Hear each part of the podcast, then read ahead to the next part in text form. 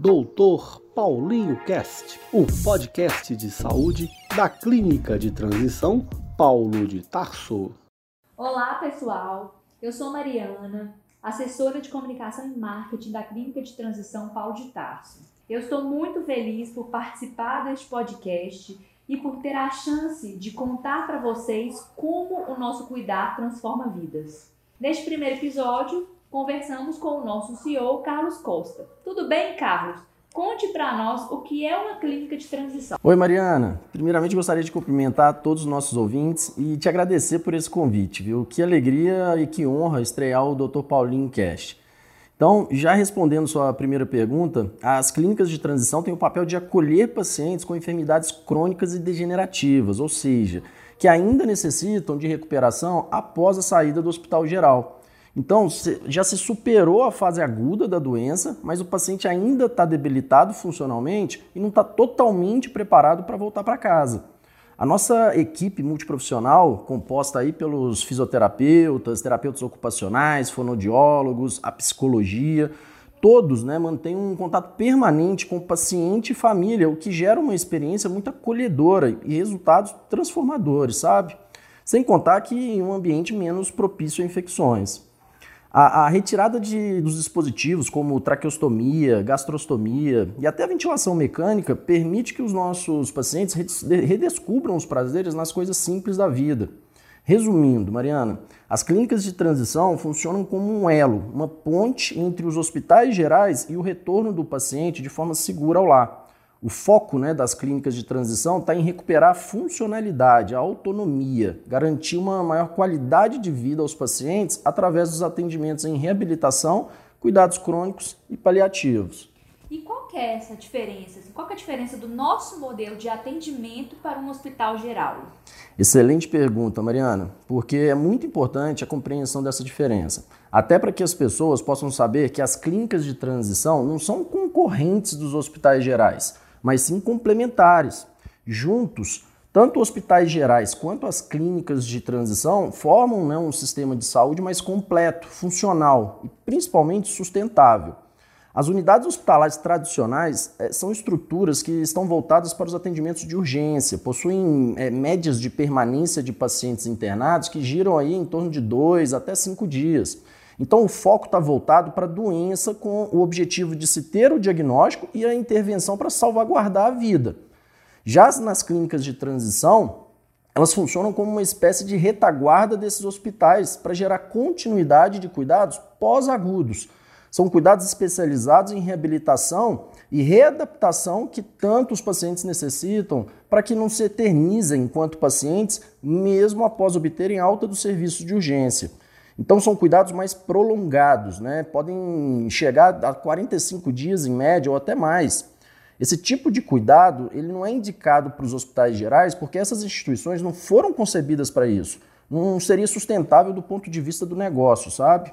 O foco, então, né, das clínicas de transição está em reduzir as taxas de reinternações por descontinuidade do cuidado, reduzir as iatrogenias, que são né, os procedimentos desnecessários, muitas vezes, que são realizados nos pacientes, e principalmente capacitar né, pacientes e familiares para o retorno seguro ao lar.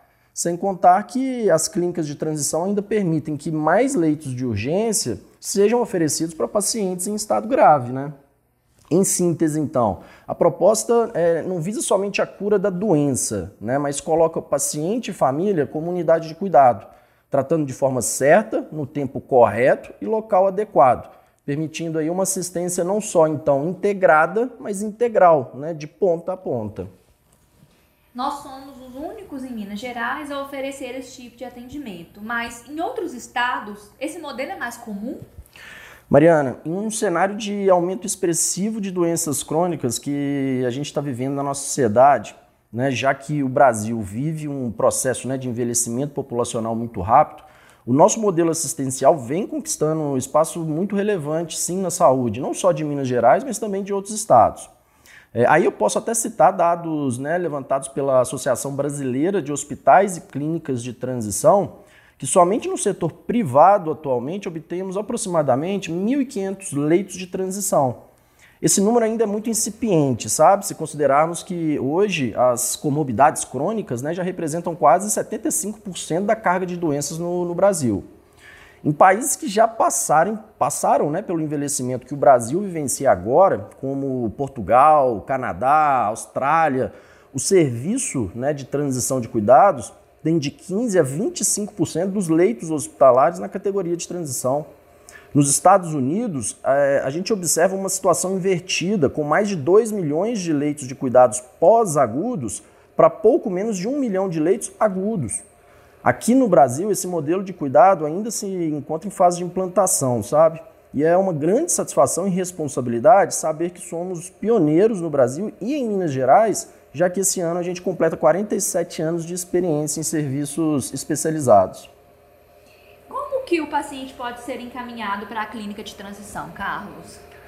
Como somos uma unidade referenciada de internação, o atendimento ele ocorre mediante alinhamento entre o médico assistente do Hospital Geral de Origem, né, o paciente e a aprovação pela operadora de saúde, convênio. Tá? A operadora de saúde avalia se há indicação da transferência para a clínica de transição através de informações passadas pelo médico assistente do hospital de origem. Se confirmada essa indicação de internação, nós somos comunicados pela operadora e a transferência é agendada. Mas é importante dizer também que pacientes que estejam em casa se recuperando podem também realizar contato com a nossa equipe, pois a gente mantém médicos né, que auxiliam na avaliação desses pacientes. É, atualmente temos vários canais de comunicação para uso, né, seja pelas operadoras, hospitais gerais e até mesmo pelos próprios pacientes e seus familiares.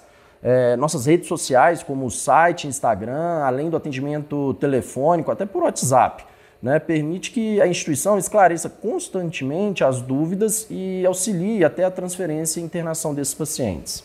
Para a gente encerrar, eu quero que você explique para todo mundo que está ouvindo a gente quem é o Dr. Paulinho e como que ele pode ajudar os nossos clientes. Ah, claro, o Dr. Paulinho é uma peça fundamental para garantirmos o melhor acolhimento dos nossos clientes já no primeiro contato, sabe? É o nosso assistente virtual que, de uma forma muito acolhedora e especial, nos auxilia no direcionamento das demandas trazidas pelas operadoras, pelas famílias, é, assim, essas, essas demandas são rapidamente respondidas pelos setores responsáveis. Como a saúde não para de evoluir, a clínica de transição Paulo de Tarso também não, né? Isso mesmo, Carlos. Obrigado. É, gente, em breve nós nos encontramos por aqui. Você que nos ouviu, deixe seu comentário, suas perguntas e ah, siga a gente nas nossas redes sociais, arroba Rede Paulo de Tarso. Nós estamos também no YouTube. Te esperamos no próximo episódio. Até lá!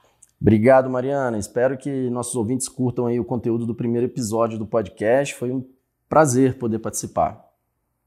Você acabou de ouvir o Doutor Paulinho Cast, podcast de saúde da Clínica de Transição Paulo de Tarso. Até a próxima!